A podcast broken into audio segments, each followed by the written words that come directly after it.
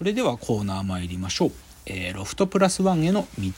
えー、このコーナーはサブカルリテラシー、サブカル知識の低い株式会社私は社員に竹之内がサブカル魂を注入し、いつの日かロフトプラスワンでのイベントに呼ばれる存在にまで自分たちを高めていこうという意識向上コーナーです。では、今日のテーマです。え今日のテーマ。僕に登場ミステリーを教えてくれた古畑任三郎という話ですね今日はね。ちょっとあれですシンプルであのー、鎌倉殿の13人っていうのをま熱心に見てるんです。面白いから。でまあ三谷幸喜さんの脚本でまあ書かれていて。でまあ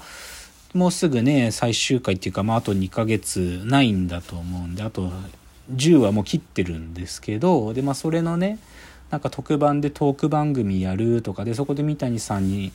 なんかファンの佐久間信之さんがインタビューしたみたいな話とかこの前のラジオでも言ったりしててあまあやっぱりね僕も三谷幸喜作品は一通り見てるっていう世代なんでそっかななんかそうかと思ってででプラスもう一つやっぱ僕が好きなジャンルで僕は推理小説っていうかミステリーは好きなんですよ。そのミステリー小説だけじゃなくて、まあ、映画も含めてミステリーっていうジャンルは好きででなんかこの三谷幸喜×ミステリーで考えた時にまあやっぱり古畑任三郎という作品は何て言うのかななんか僕がお子様だった時からだんだんとこうその中学生高校生になっていく時になんかねこうなぜ殺人が起こるのかみたいなことがなんかこう分別を持って分かってくる時にまさしくやってたミステリーのもうなんか傑作なのでなんかこう三谷幸喜のこととなんかミステリーな話がっていうのを考えてたらまあ必然的に古谷三郎の話でもしてみるかというそういう感じになりました。でまあ今日の冒頭の話に引きつければあのアリガリガさんが紹介してくれてたゲームもそういう、まあ、ミステリー系のノベルゲームだと思うんで殺人犯を追うやつですからねなんかそういうのもあってじゃあちょっとミステリーな話してみようかというので古田任三郎ですと。で古田任三郎ってのは結構長いんですよね。やっぱ人気作品でしたから。一番最初のファーストシーズン放送したのは1994って言いますかね。これは僕が94年ってのは中学生になったばっかりかな。ひょっとするとそうなんだと思うんですよね。12歳13歳ですからね。中学生の時なんだと思うんですけど。まあこの時からね見てました。なんか姉ちゃんが熱心に見てたんですよね。でなんか面白い。でうちの母親も推理小説すごく好きだから推理小説とか読んでてでで面白い。で今日の話にタイトルっていうかテーマに関係するんですけどね。登場ミステリーってやつなんですよね。古田任三郎っていうのは。登場ミステリー。漢字はまあ、盗作っていうかね、倒れるっていう字に、まあ、叙述の情で登場ミステリー。でもこれが特徴ですよね。なんか、こう、犯人が最初にも分かってるタイプのものですね。最初に犯人のその犯罪とかが、まあ、行われて、で、その一通りその犯行が行われた後に、まあ、探偵役が出てきて、まあ、まあ、探偵とか、まあ、この場合、ドラマの中では警部補である古畑任三郎が出てきて、で、そこで犯人がやった、もう犯人は分かってるんで、その犯人に、とのやり取りの中からアリバイだとかトリックっていうのを、その話術ですよね。こう、おしゃべりの中で引き出して推理して、犯人のトリックを崩していくっていう、そういうタイプの描き方ですよね。だからこれ登場もの登場ものって言いますよねでまあ明確にこれはモデルがあって刑事コロンボですよね刑事コロンボを三谷さんが完全にオマージュしてるんですよねまあコロンボはだからうちの母親コロンボのファンだったんで子供の頃からコロンボ見てたんででもなんかその本当に子供の頃はなんかコロンボの面白さがまだ僕分かんなかったっすよね小学生の頃は。小説で推理小説読んだらそれなりになんか分かる気もしてたんだけどでもコロンボのあのドラマの作りっていうのがなんかまだ子供すぎて分かんなかったんですよね。だけどタイミングよくこの中学生になった時に古畑任三郎っていうのが、まあ、要はコロンボをやってくれたんでね。で一つその登場ものでドラマ作るっていう時のまあドラマだけじゃなく映画作るっていう時の利点はこれはまあよく語られることですけどね。犯人に大物を使ってもいいんですよと。まあいいんですよっていうか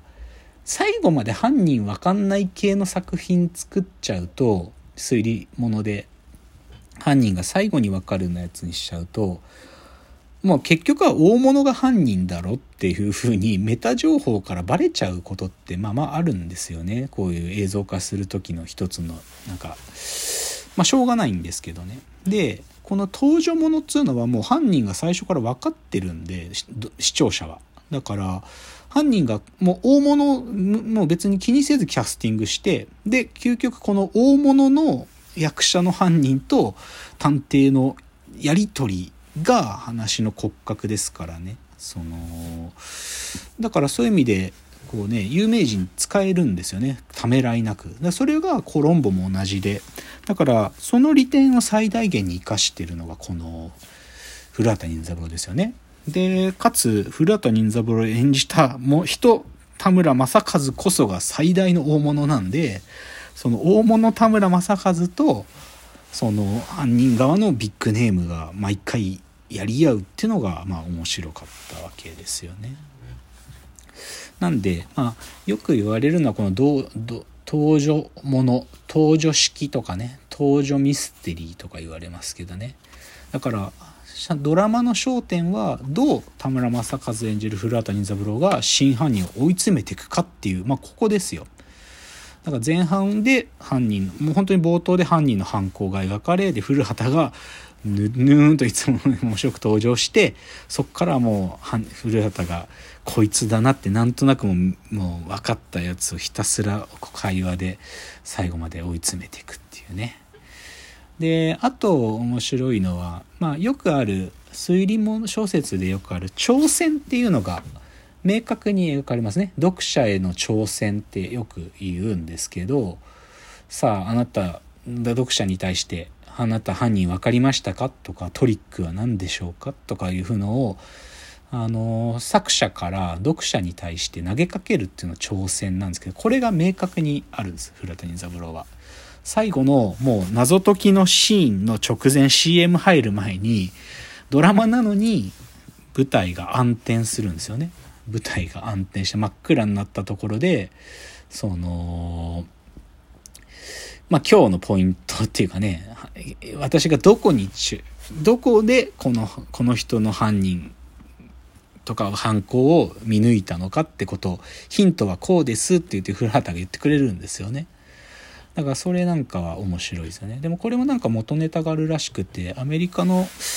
テレビドラマでエラリー・クイーンっていうね、まあ、エラリー・クイーンっていうのはね、まあ、推理小説家のペンネームでもあるんですけど、そういうドラマがあったみたいで、それを三谷幸喜が子供の頃よく見てたって、でそこにそういう、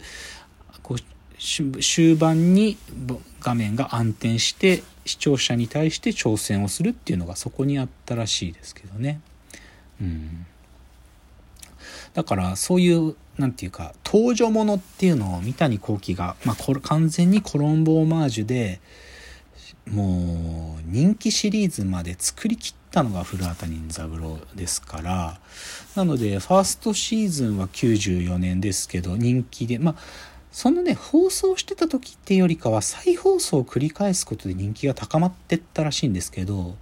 で、その次がセカンドシーズンが96年ですからね。96年だから、これ僕は中学3年生なのかな高校1年生なのかな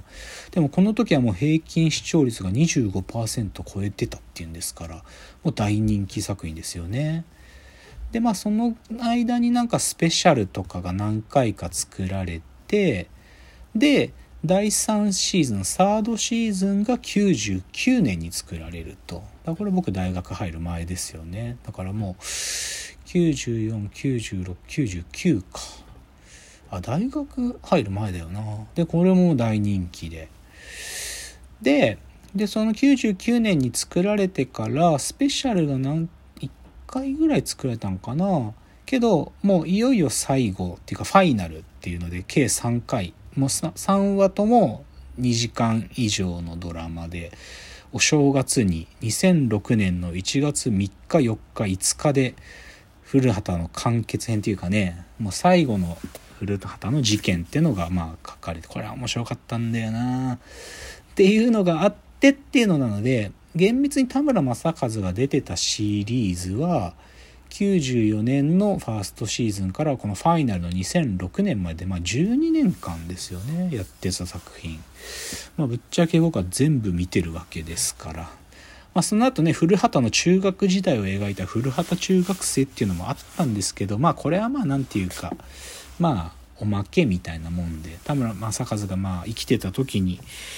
まあ、このファイナルっていうのがかけて、まあ、良かったというのはそれは古谷三郎で。じゃあこの古谷三郎のどこが面白いのかっていうかね。なんていうかそういう話をちょっと今日してみたいなと思うわけです。では次です。